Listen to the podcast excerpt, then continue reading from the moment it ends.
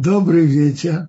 Недельную главу на этот раз мы начнем, э, будем говорить о второй половине, а о первой половине и о Рошашана будем говорить завтра с Божьей помощью. Просто сегодня я хочу поговорить о большой теме нашей главы, которая во второй половине – о теме богословлений и то, что противоположно богословлениям о, про, о наказаниях, которые придут на еврейский народ, когда еврейский народ будет идти по пути Торы, что, что, какая судьба у него будет, что будет. И если они отойдут, какая будет их жизнь. И давайте будем читать. Я читаю, начинаю с благословлений. В нашей главе очень много благословлений. Есть, я знаю, что мне заметят, что есть и другая сторона в нашей главе, и я с этим спорить не буду. Я читаю.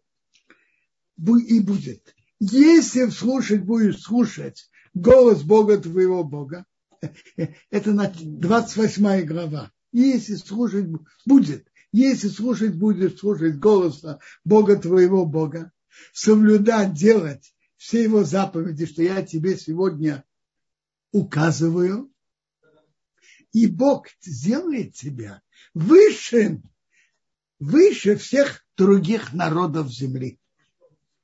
Придут на тебя все эти богословления и настигнут когда будешь слушать голоса Бога твоего Бога.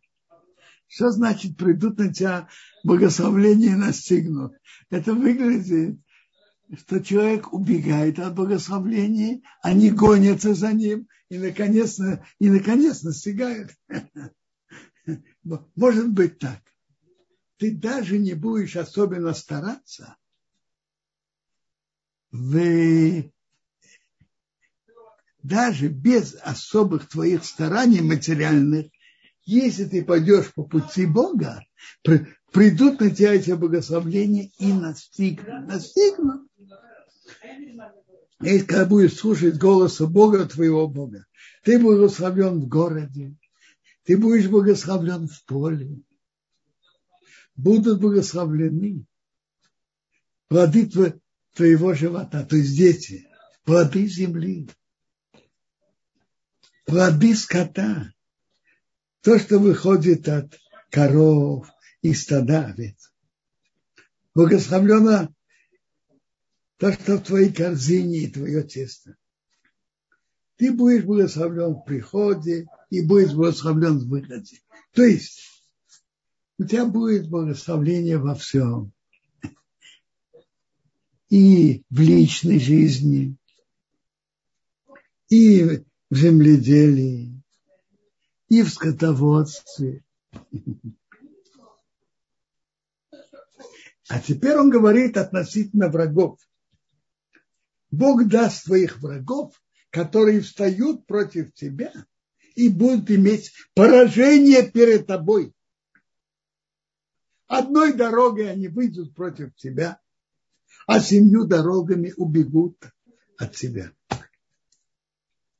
Бог пошлет свое благословение в твоих скрадах и все, что ты будешь протягивать с руку, и благословит тебя в земле, что Бог, твой Бог дает тебе. Бог тебя поставит себе святым народом, как Он поклялся тебе. Когда ты будешь соблюдать мецвод Бога твоего Бога и пойдешь по его путям увидят все народы земли, что имя Бога названо на тебе, и будут бояться тебя. То есть они увидят, что удача еврейского народа и в, и в материальной стороне, и в отношениях с вражествами, с вражескими соседями неестественно. Имя Бога названо на тебе и будут бояться тебя. Они увидят, что это неестественно. естественными силами не могут быть воевать, сказать, а у нас есть такое оружие, у нас есть э, так, такая большая армия. Но если они увидят, что это неестественно, они будут бояться тебя. Бог тебя оставит хорошему, плоды живота, плоды земли, э, плоды скота и плоды земли на земле, что Бог поклялся твоим отцам дать тебе. Бог откроет себе свой добрый клад небеса, дать дождь твоей земли вовремя и благословить все, что делают твои руки. Ты будешь одалживать многим народам, а ты не должен будешь одалживать. Бог тебя сделает головой, а не хвостом. Представь, почему Тора тут пишет обе стороны? Ты будешь одалживать, э, ты будешь одалживать другим народам, а ты не должен будешь одалживать. Потому что так. Есть, ей бывает очень часто бывает случай, что есть какие-то народы, какие-то страны, кому-то они одалживают, а, а сами для себя тоже у других, более богатых должны одалживать. Ты будешь одалживать и не будешь нуждаться у других народов одалживать. Если ты, Бог тебя сделает головом, Бог тебя сделает головой, а не хвостом. То есть ты будешь диктовать, ты будешь выше, ты будешь указывать свою линию. Ты не будешь, не должен будешь идти как хвост за другим. Ты будешь головой, а не хвост. Бог тебя делает головой, а не хвостом. Есть такие страны, которые, с одной стороны, каким-то странам слабее их, меньше их, они диктуют свою линию, а с другой стороны, другие страны, более сильные, более могучие, диктуют им. А ты будешь головой, и они не будешь хвостом. И будешь только наверх, и не будешь вниз. Когда будешь слушать мецвод Бога твоего Бога, что я тебе указываю сегодня соблюдать и делать. Не, не отойдешь от всех слов, что я тебе велю сегодня, ни направо, ни налево. Потому, потому, потому что ни направо, ни налево. Теперь. Это благословление, и они включают все. Есть вопрос, который не, дальше идет против, дальше идет противоположное, э, противоположное. Что произойдет с еврейским народом, если он отойдет от выполнения заповедей и идти за Богом. Приводится дальше наказание и проклятие, которые на него придут. Э, Ибн Эзра приводит вопрос, который некоторые задают. Почему благословление короткие, а проклятия длинные. В нашем тексте, в нашей главе, благословление 14 предложений, а, про, а, про, а наказание 54. Но он говорит, он выражается очень остро.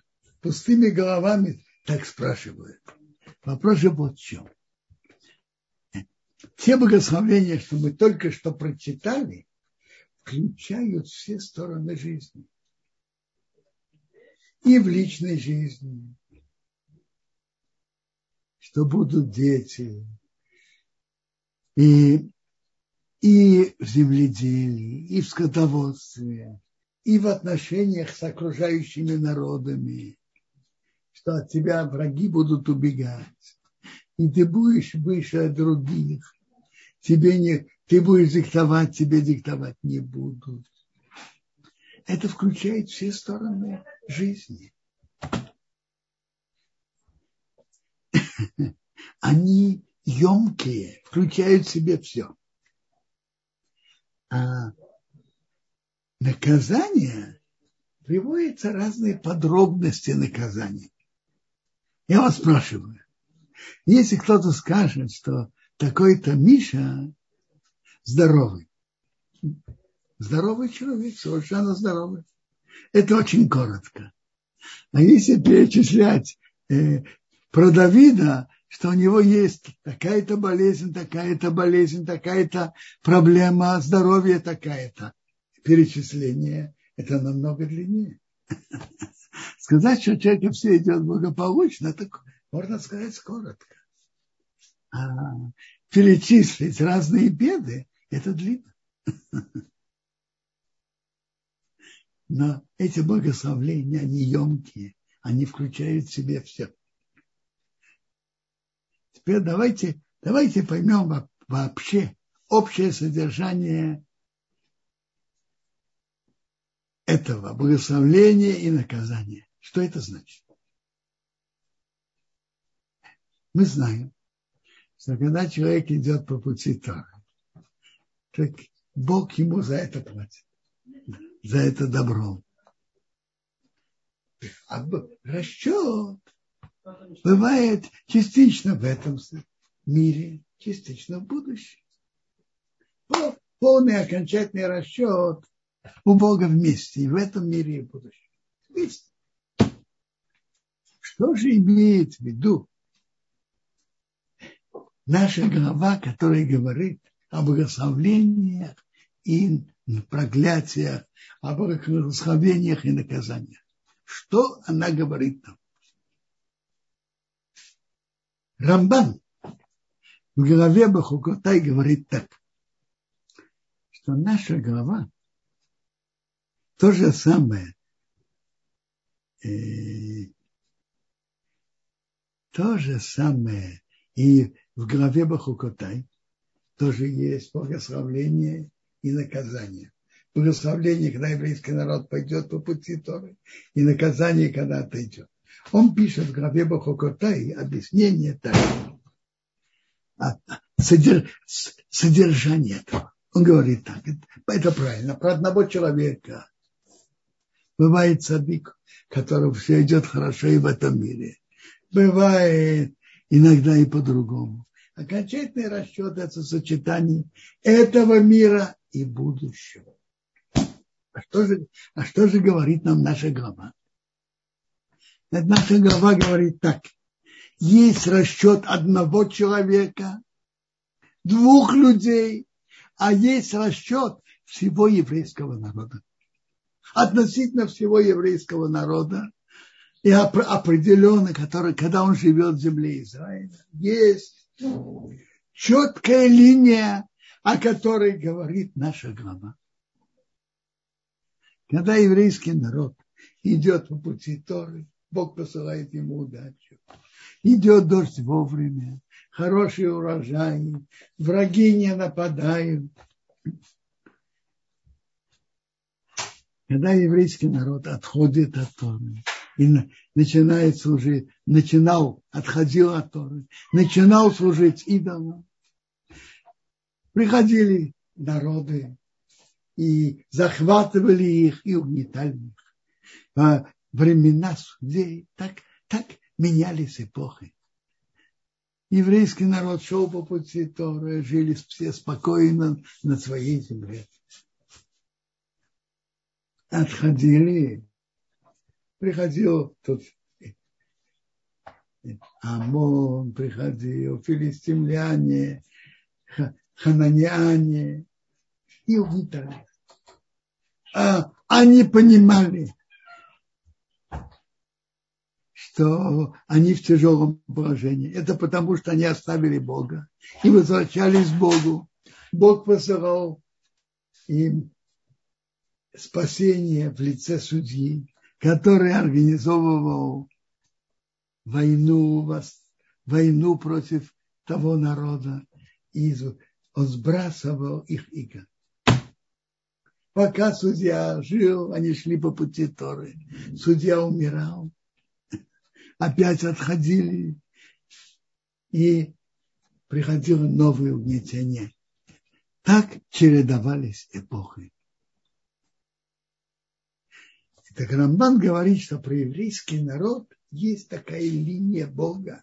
Еврейский народ, который живет в своей святой земле, когда он идет по пути Торы, Бог посылает благословление. Если отходит, то приходит наказание. И в, и в конце концов приходит изгнание. Это общая линия. То есть есть линия жизни одного человека, а есть а судьбы одного человека. И, и очень часто цадык идет по пути Торы, у него идет, к нему приходит удача. Ему сопутствует удача. Очень часто. Да, иногда бывает, и, и, и может, могут быть и неприятности от одного человека. А у всего еврейского народа это линия. Когда еврейский народ идет по пути Торы, то Бог посылает ему удачу. Если отходит, начинает служить идолам, приходят неприятности, нет дождя, нет урожай, урожай нехороший. И так, и, и пока еврейский народ будет изгнан своей земли. Так написано в нашей главе. Вообще, пророчества Торы, они уникальны и удивительны.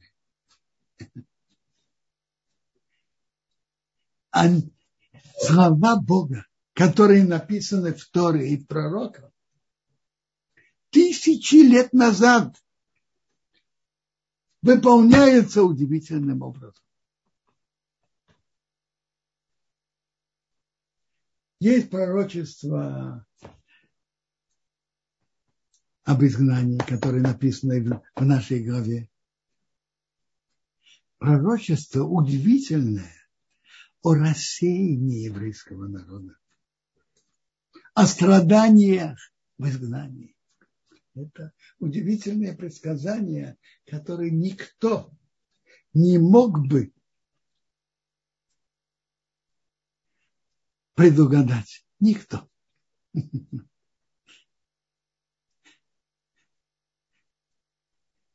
Смотрите, есть будущее, которое кто-то может предположить. Потому что обычно так это происходит.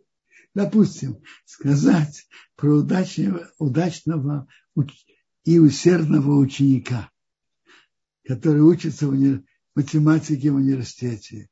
Сказать, что это будущий профессор. Это может выполниться, может не выполниться, но это довольно логичное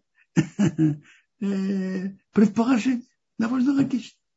А предсказания Торы, они, э, они иррациональны, нелогичны, против логики э, истории мира, истории народов. Допустим, предсказать, что какой-то народ, еврейский народ, потерпит поражение, бывает у разных народов. Что он будет изгнан из своей страны, менее вероятное предположение, но тоже бывает. Но предсказание Торы ведь говорит ясно и подробно два предсказания одновременно. Предсказание о рассеянии по всему миру, от края света до края света. Я зачитаю это сейчас.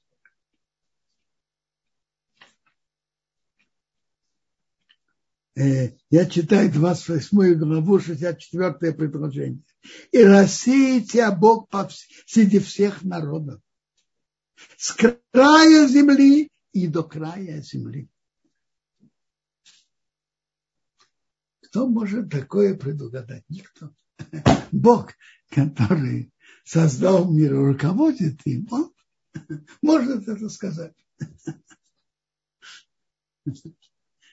Интересно. Это, И это определенно произошло. Про пророчества определенно были сказаны до событий. Рассеяние происходило постепенно. При разрушении первого храма они были изгнаны в Вавилон. И, может быть, какая-то маленькая часть другие места. А рассеяние по всему миру – это было во время Средневековья. Постепенно. Что евреи рассеялись по всему миру. Так написано. Бог тебя рассеет среди всех народов, от края мира до, и до края мира. И дальше, и дальше написано, как евреи будут жить среди других народов. Тоже удивительное предсказание и удивительное, как это было. А среди тех народов ты не успокоишься и не, и не будет покоя ступне твоих ног. Значит, не будет покоя ступне твоих ног. Бесконечное изгнание. Как известно, было очень много их знаний евреев. Разных мест. Германии, из Англии, из Франции, из Испании и так далее. Из Португалии. Было много изгнаний. Не, не все. Не, дальше. И Бог тебе даст сердце тревожное, изнывание глаз и горечь души. Будет, будет твоя жизнь висеть перед тобой. Будешь бояться ночью и днем, и не будешь верить в свою жизнь. Утром скажешь, кто дал бы вечер, то есть дай дожить до вечера, а вечер, вечером скажет, был, кто дал бы утро. От страха твоего сердца, что ты пугая, пугаешься, и от видения глаз, что ты видишь. А вообще, это, эти предсказания были Бог, который руководит событиями, он знал, что будет. Он знает, что будет. Э, а вообще, эти оба предсказания одновременно, они же противоречат один другому исторически. Предсказание, в Торе написано ясно, предсказание о вечности еврейского народа. И вместе с тем в Торе написано о страданиях, лишениях и мучениях и преследованиях, которые будут у евреев в Галуте. Как тут написано, что и в Галуте ты не отдохнешь, и не будет покоя ступне твоих ног. И ты будешь висеть.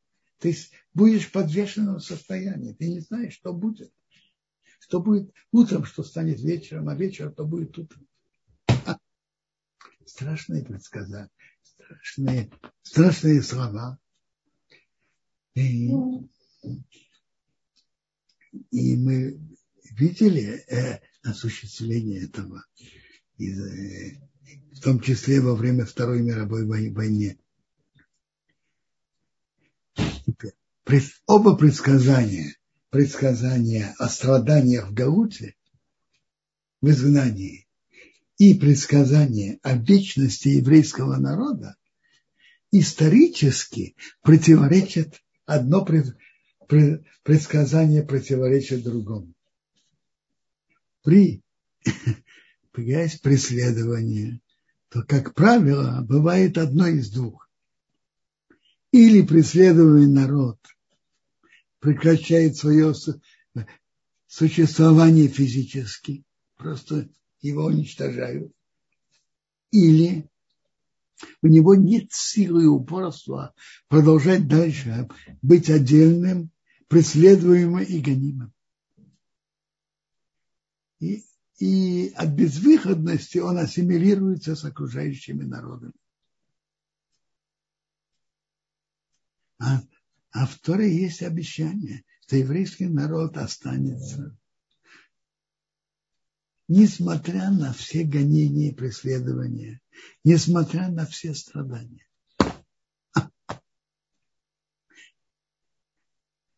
останется живым, ярким, жизнеспособным.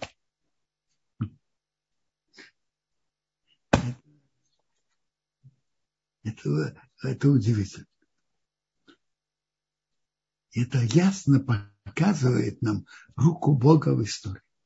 Тот, кто хочет видеть руку Бога в истории, может увидеть это в судьбе еврейского народа, в его истории, в его страданиях и в его выживаемости, его существовании. Многие не евреи, философы и мыслители удивляются, удивлялись этому. Известны среди русских писателей, мыслителей известны слова Бердяева, Купри, Куприна, Достоевского. А удивительные загадки существования еврейского народа. Удивительно. И совершенно не, не исторически, не естественно. Как Бердяев пишет, когда он хотел объяснить материалистические судьбы народов, то ему камнем преткновения был еврейский народ. Как, как он выдержал? Материально ему было совершенно невыгодно оставаться тем, кто он есть. Совершенно удивительно. Только, только из-за веры в Бога и преданности. Это же удивительное явление, преданность еврейского народа Богу, мировой истории. Это удивительно. И удивительно обе стороны. Как Бог наблюдает над еврейским народом в изгнании. И как Он его спасает часто. В кажется безвыходных ситуациях. И как еврейский народ предан не готов перейти в христианство для улучшения условий, не готов. Остается евреем, несмотря ни на что. И это не э, некоторые случаи. Это история всего народа. Массово евреи не готовы были менять свою веру и отказаться, отказываться от еврейства удивительных явлений. И это рука Бога в истории. Предсказание о благословении и которое написано в нашем главе, кто сопоставит историю жизни еврейского народа в изгнании и то, что написано предсказание о нашей главе о страданиях и гонениях, увидит удивительное э, совпадение того, что предсказано, и того, что было.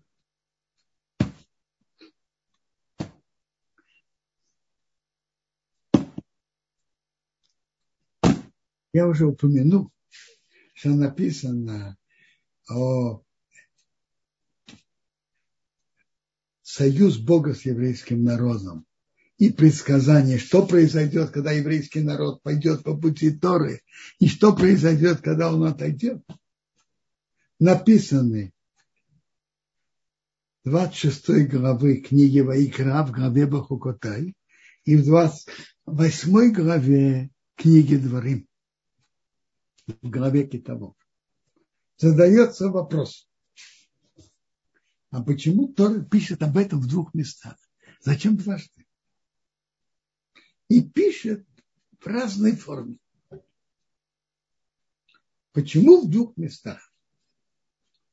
Есть еще места, где Тора об этом пишет, но кратко, в общей форме. А эти, эти две главы написаны очень подробно. И в главе Бахукотай, и в нашей главе. Почему Тора пишет об этом так подробно в двух местах? Этот вопрос поднимает Рамбан тоже в главе Бахукотай. И он отвечает на это так. Как известно, еврейский народ после смерти Моше вошел в еврейскую землю, землю Израиля под руководством Ешуа Бину.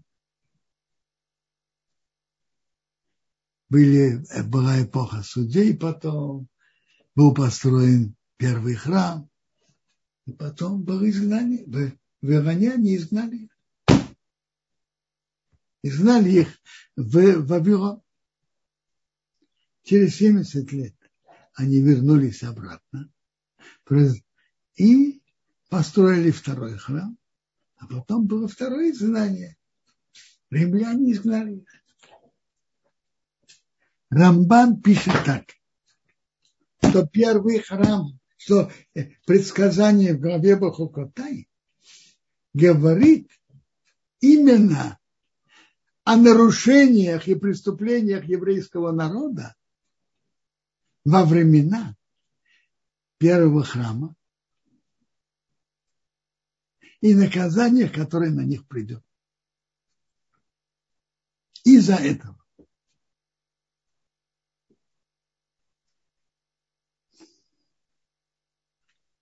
А в нашей главе говорится э, о нарушениях, грехах, преступлениях, которые еврейский народ делал времена второго храма, и о наказаниях из-за этого, и о страданиях в Галуте.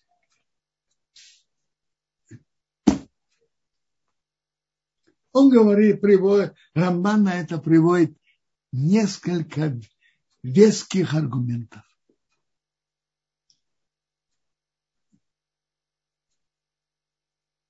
В главе Бахукотай, 26 главы книги Ваикра, говорится много об идолопоклонстве, говорится об идолопоклонстве, об этом преступлении. Так интересно, это было именно во время первого храма. Была, удивительная тяга в то время к идолопоклонству.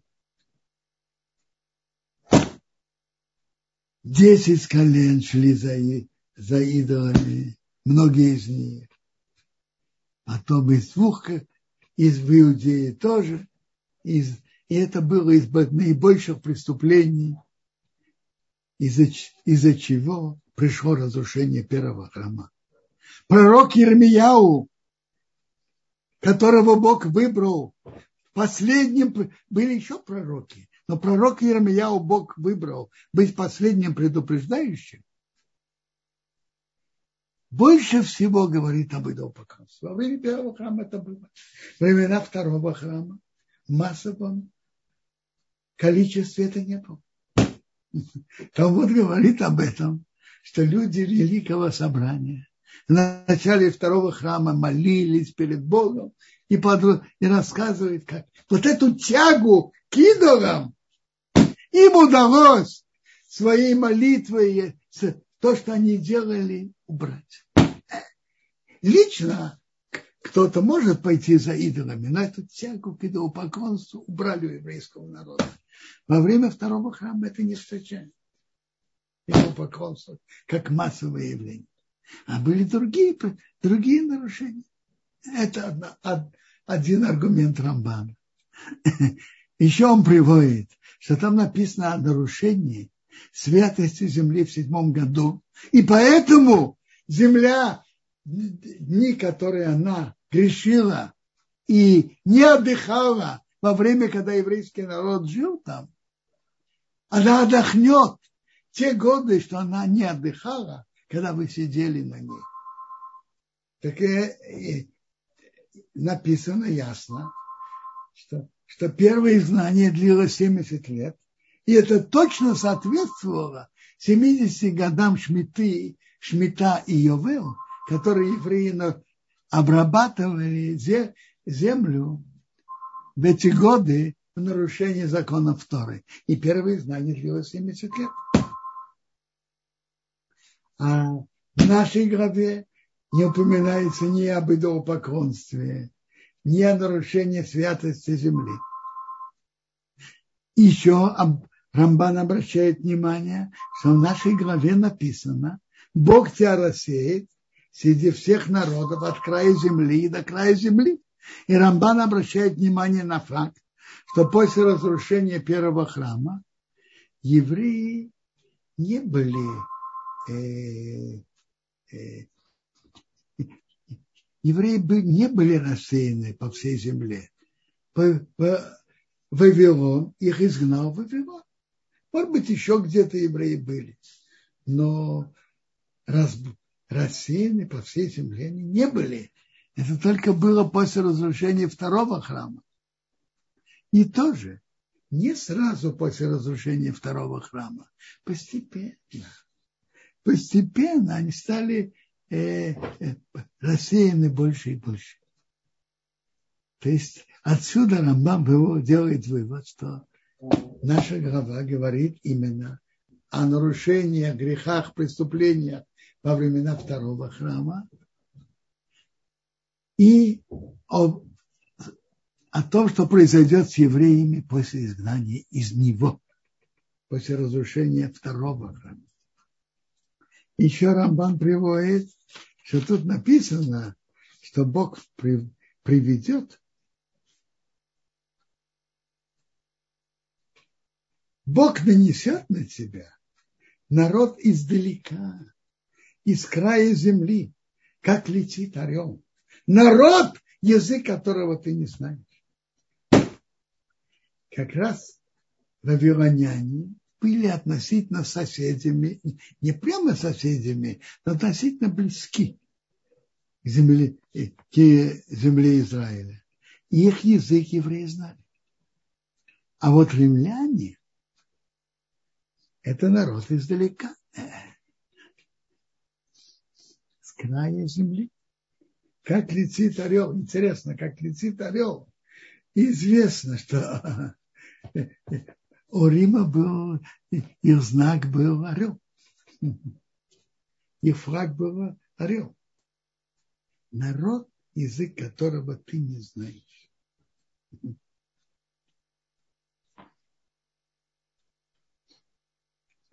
Дальше он приводит еще интересный аргумент, что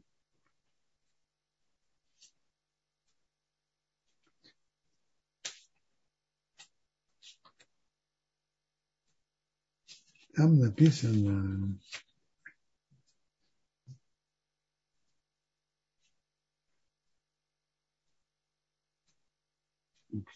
Бог унесет тебя и царя который ты поставишь над собой.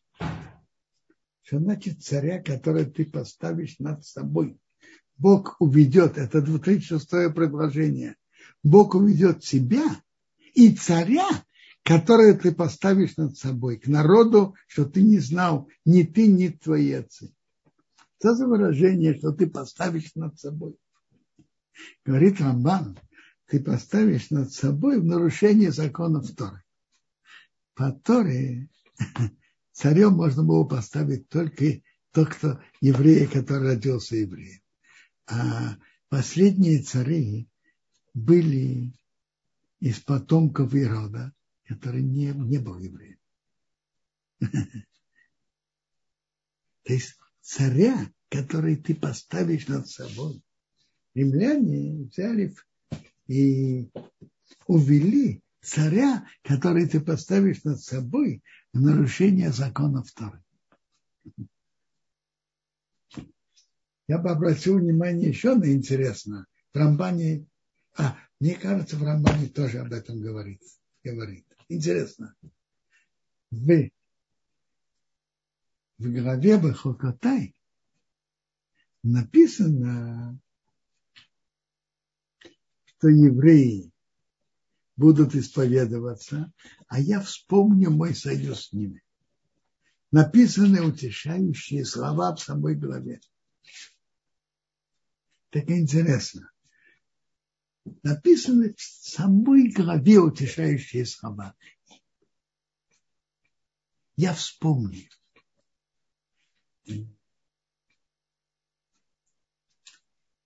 Потому что возвращение, э, изгнание было очень кор...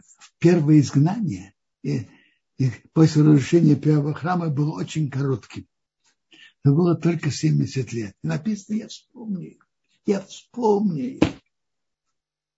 Я, я вспомню мой союз с Яковом, и союз с Исхаком, и союз с Авраамом. Я вспомню. То есть Бог их вспомнит через короткое время. Наша глава не кончается утешением. Пройдут годы, пройдут эпохи.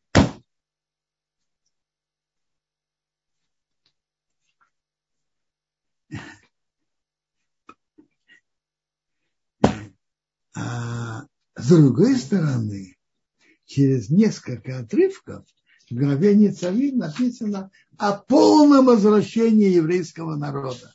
Это то, что известно, что, говорят, что Бог пошлет Машиаха, и он соберет весь еврейский народ и поведет весь еврейский народ по Торе. И все народы мира подчинятся ему и будут слушать его. Здесь написано о полном возвращении, э, о полном избавлении еврейского народа. Но не в нашей главе, через несколько отрывков. То есть в главе Бахокотай написано, я вспомню союз Авра, Яковом, с Исхаком и с Авраамом, вспомню. Это только второй храм был только, я их вспомню. Это не было полным возвращением. Они же были под гнетом других народов, под гнетом персов. Они не были самостоятельны. А тут в нашей главе вообще не написаны утешительные слова. Не написано. А вот через несколько отрывков написано о полном возвращении еврейского народа. Это второе изгнание и возвращение из него. Что не придет быстро, но оно будет полным. Евреи не будут подметом никому. И будет полное избавление это не только физическое и материальное, но и духовное. Все поймут о Боге. И весь еврейский народ пойдет за Торой. И весь мир тоже наполнится верой в Бога. Так, так написано. Земля наполнится знанием о Боге,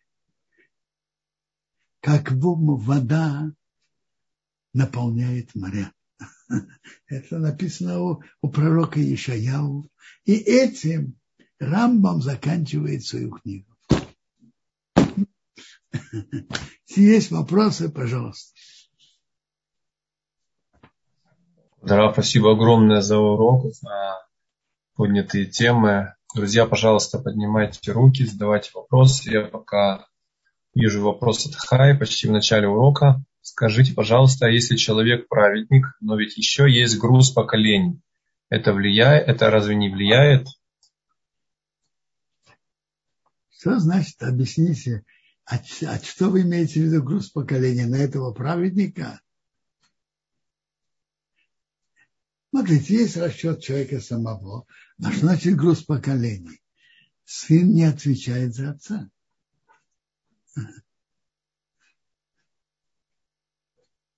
Но тема нашей главы не судьба каждого человека, как Бог его ведет, а тема нашей главы вообще о всем еврейском народе, который живет в земле Израиля. Что с ним произойдет, когда он пойдет по пути Торы, и что произойдет, когда он отходит. Если можно так выразиться, Бог сказал еврейскому народу, нет, не то, что можно так выразить, так написано я передал твою судьбу в твои руки. Бог передал еврейскому народу его судьбу в его же руки. В его, от его выбора зависит его судьба.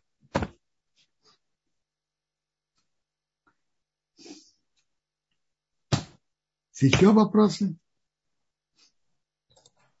Друзья, я пока не вижу поднятых рук и ваших вопросов, но мы по-прежнему их ждем. Пожалуйста. можно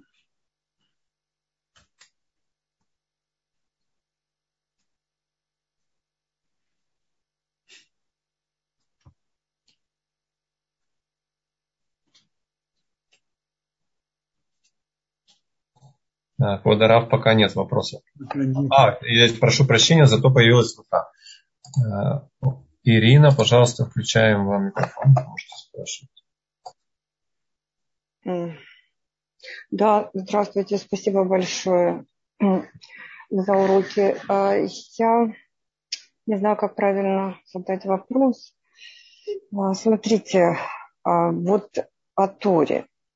Мы часто слышим о том, что еще до дарования Торы эм, наши праотцы как бы ее изучали, ее как бы изучали в пустыне, ее изучал э, Яков. Да?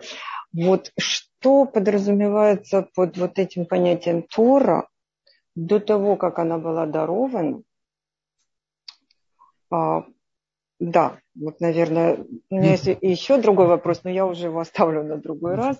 Вот что подразумевается под словом Тора, э, что называется, мы как бы слышали о том, что знаем, что Всевышний творил этот мир по Торе, то есть значение вот этого вот, вот этой Торы, по которой был творил Всевышний мир, и mm. что это за Тора, понятие этой Торы, которая как бы ну, я понимаю, что и первые, так сказать, первые люди изучали Адам, и также наши праотцы до дарования той самой Торы, вот, которую мы изучаем сегодня. Вот, вот эти понятия Торы вот в те времена. Ну, относительно Бога я даже не, не, не думаю отвечать, потому что какое понятие Торы относительно Бога вопрос говорил раньше, а вопрос как и что, э, в какой форме. Э, это, это, это другой же вопрос. Я, это, это надо понять, значит у Бога понятие Торы. А вот поговорим о более простом вопросе. А что значило Тора у Авраама, у Исока и Якова? Бог сообщил Аврааму некоторые законы Торы. Например, одно из законов принципов Торы, э, отдаление от идолопоклонства и э, как, что входит в идолопоклонство, в какой форме что, что не входит. Это тоже важная сторона. А в том, что делать добро. Вообще-то Авраам, Бог ему уже сообщил о заповедях, которые в будущем Бог вели, э, передаст еврейскому народу. Как там была Тора, понимание, понимание и законов Торы тоже. Авраам э, соблюдал Тору а до того, как она была дана. То же самое и Яцок и Яков. То есть он в Сукот сидел в суке, э, ел только кошерное мясо и так далее, и так далее. И я понимаю, что дальше они разбирали вопросы хеседа, делать добро, как и что. И отдаление от идолопоклонства. Есть много что учить. Не было бы, мне кажется, что было бы хорошо ту тему, которую я сегодня говорил, в нашей недельной главе, если у кого-то есть вопросы по теме. Спасибо большое. Если у кого-то есть вопросы по самой теме. А? А, Кударов, пока нет вопросов. Пока нет вопросов. Послушайте. Ну, вопросов. Может быть, действительно все ясно. Я просто могу начать другие части главы.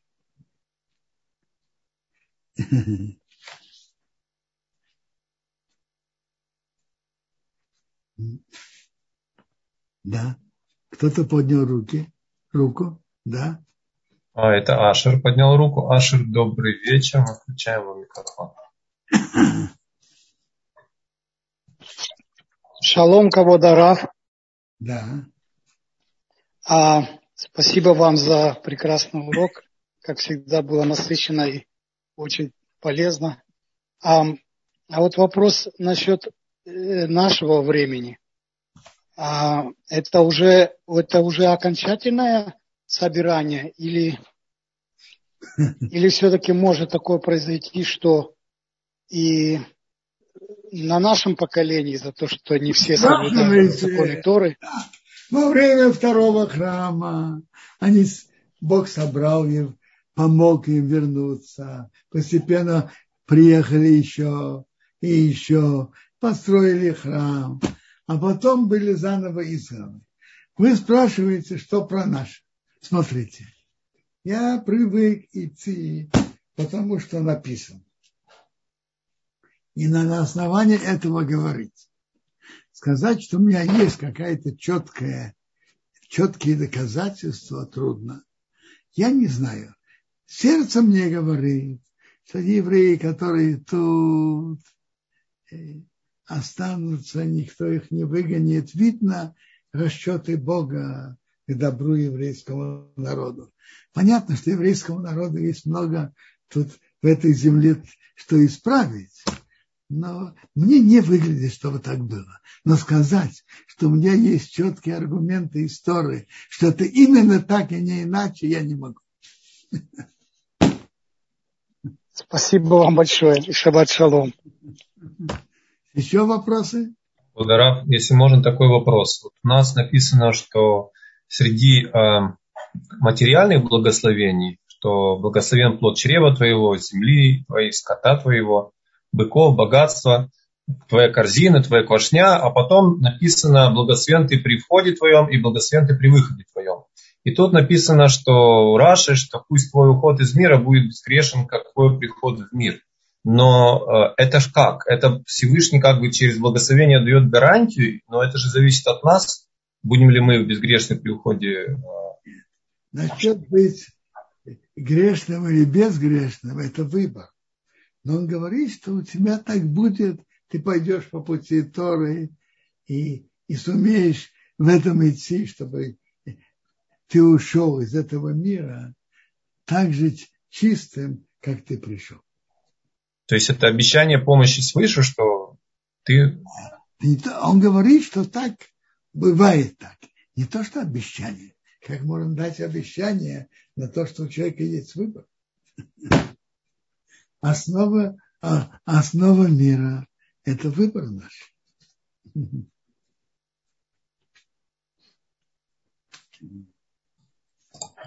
Друзья, пожалуйста, кто еще хочет спросить? Да. Мы приближаемся к Роша Шана. И Роша Шана – это день суда.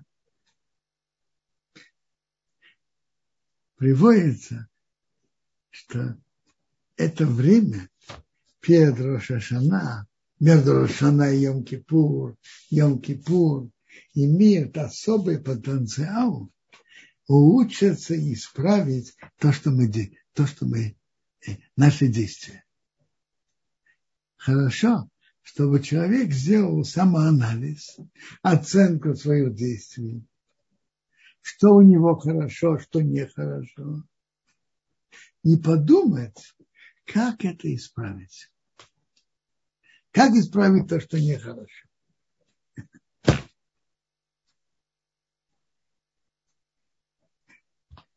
Я хотел бы обратить внимание на интересное явление – говорят так. Я, я говорю про человека, который в общем соблюдает заповеди. И он делает свой самоанализ.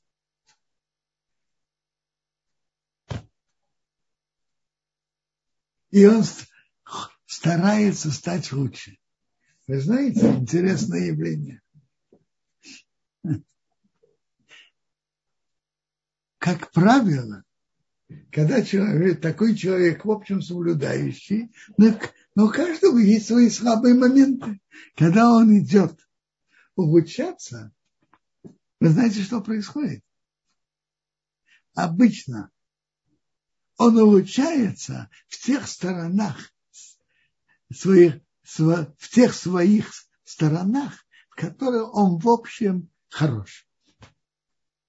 А те стороны, которые у него слабые, это он не видит, не хочет видеть. Рассказывает, в каком-то местечке жил-был а, аптекарь и богач. Аптекарь был добрым, помогал людям, но приходить на меня, приходить на урок Торы, это была его слабая сторона. У богача как раз в этом он приходил на меня, молился нормально. Но быть добрым, помогать нести, жить бедным, нуждающимся людям того места по своим возможностям, это была его слабая сторона. Так вы знаете, что происходит обычно?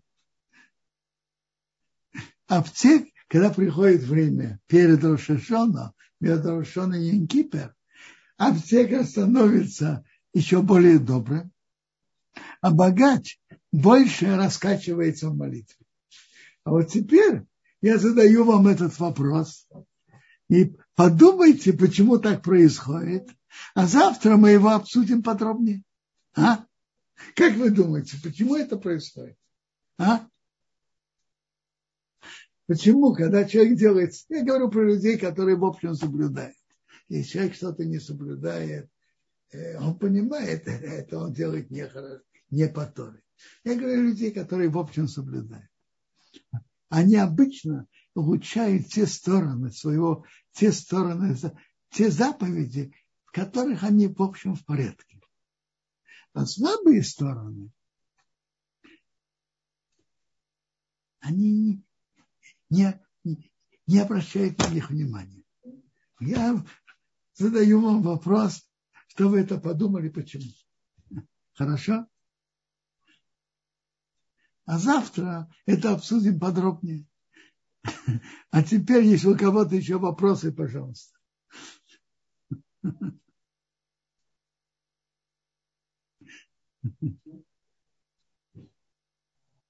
Квадраф мы посмотрели в чате, тут и в Ютубе вопросов нет. Друзья, призываем быть активнее. Если не сегодня, тогда уже завтра. Квадраф, огромное спасибо за урок. Человек, человек, когда он делает самоанализ, он должен смотреть все свои стороны. И сильный, и слабый. А вот почему, когда человек делает самоанализ, то он обычно старается быть лучше в том, что он так хорош, а слабые стороны он не видит или не хочет видеть. Почему это так? Поговорим, блин, это завтра. А пока желаю всем хорошего шаббата и всего-всего хорошего. Вопрос от просьбу можно, да. А, а просьбу, пожалуйста, какой вопрос? А, если можно, поднимите руку тогда, чтобы не писать, и чтобы Раф услышал вас.